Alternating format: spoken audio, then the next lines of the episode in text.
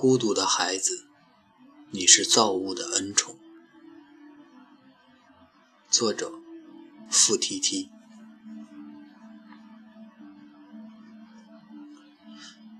这几天在玩纪念碑谷二，顺手回去又刷了一遍一代。纪念碑谷可能是这两年我最喜欢的游戏。身为一个自来水，我非但没收广告费。还安利身边的亲朋好友赶紧购买，因为它已经不能用好玩来形容，它就是我们的人生。纪念碑谷讲的是沉默的公主艾达寻找自我的故事。这个没有五官、不会说话的白色小人，翻山越岭、上天入地，只为回答一个问题。是谁？一路上，他遇到讨厌的乌鸦人，和好朋友图腾一起并肩战斗，看着图腾跌落深海，又见证图腾焕然重生。当先人都成了纪念碑，艾达也从自己的宿命里得到了宽恕与和解。到了纪念碑谷二。主角换成了罗尔和他的女儿。冒险连带着传承。罗尔在沿途经停，神明对他说：“世事变幻，但时间从不作答。”言简意赅，就触及了命运的本质。我不是被打动，而是被震撼。我不知道你是否曾感到孤独，至少对我来说，孤独是一种频繁闪现的状态。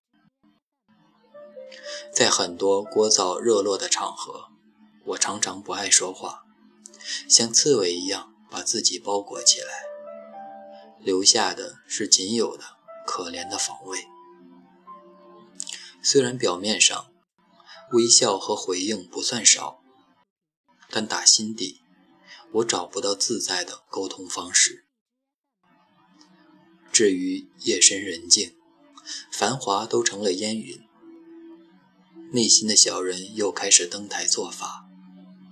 你会听到很多白天无暇顾及的小心思，便是脑海中挥之不去的回声，毫不识趣地提醒着你过得并不好。你离想要的样子还很远，你和世界之间并没有达成某种轻易的共识，而关于未来，也不过是愁云惨雾，风雨如晦。如果前面说的太文艺，我们换个直白的提法。GQ 之前做过两篇当代流行人设的专题。描绘现代人的纠结与复杂，比如邋遢洁癖、大方穷鬼、随便女士、直男癌同志。其中最吸引我的是社交宅。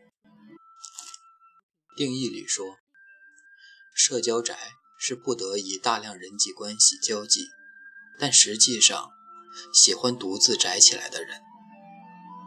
他们通常迫于职业特殊性或其他原因而拥有许多社交活动，现实生活十分充实，给人八面玲珑、左右逢源的印象，但内心却极其渴望独处，在假期或空闲时间里更愿意独自在家，而不是外出。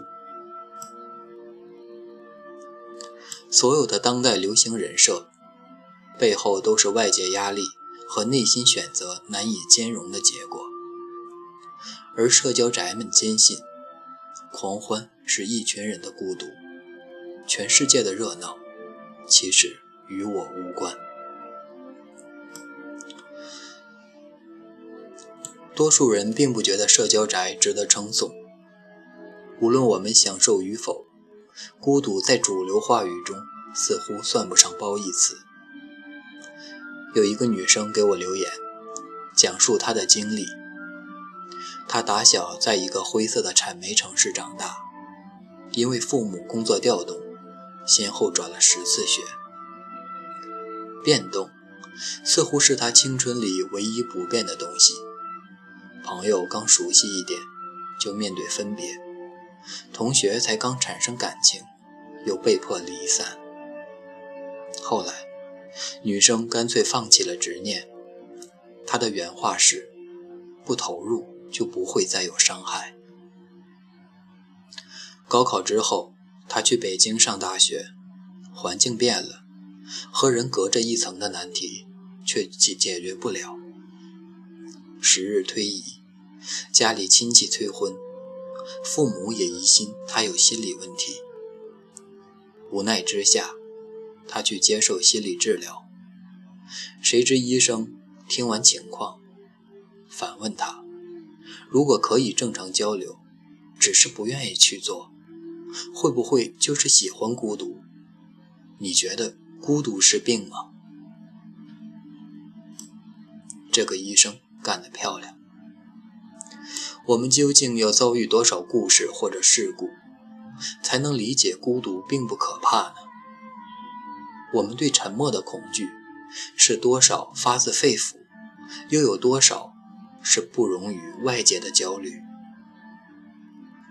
至少在我眼里，社交社交宅并不比社交咖低级，孤独也谈不上迫在眉睫的顽疾。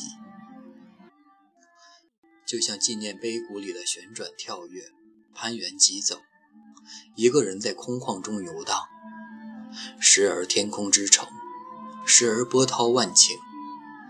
低头是接天莲叶无穷碧。昂首是耿耿星河欲曙天，哪怕只是独行，又何尝不是动人心魄的美好？木心有一则广为传颂的金句：“我是一个在黑暗中大雪纷飞的人啊，若不是长夜孤寂，又怎见飘雪的静美？”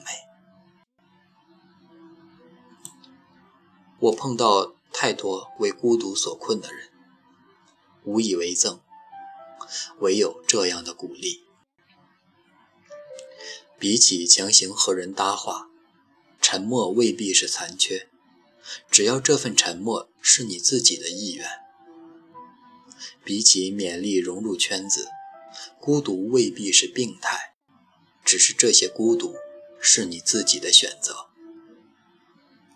做你自己，比为了别人的眼光而扮演形象大使来的重要的多。孤独的人不是可耻的。李宗盛写过一首简短的台歌，叫《沉默的人》，一共四句。这世界是如此喧哗，让沉默的人显得有点傻。这些人是不能小看的。如果。你给他一把吉他，罗大佑的《你的样子》更耳熟能详。哪怕人世间总不能溶解你的样子，也请潇洒的将心事化进尘缘。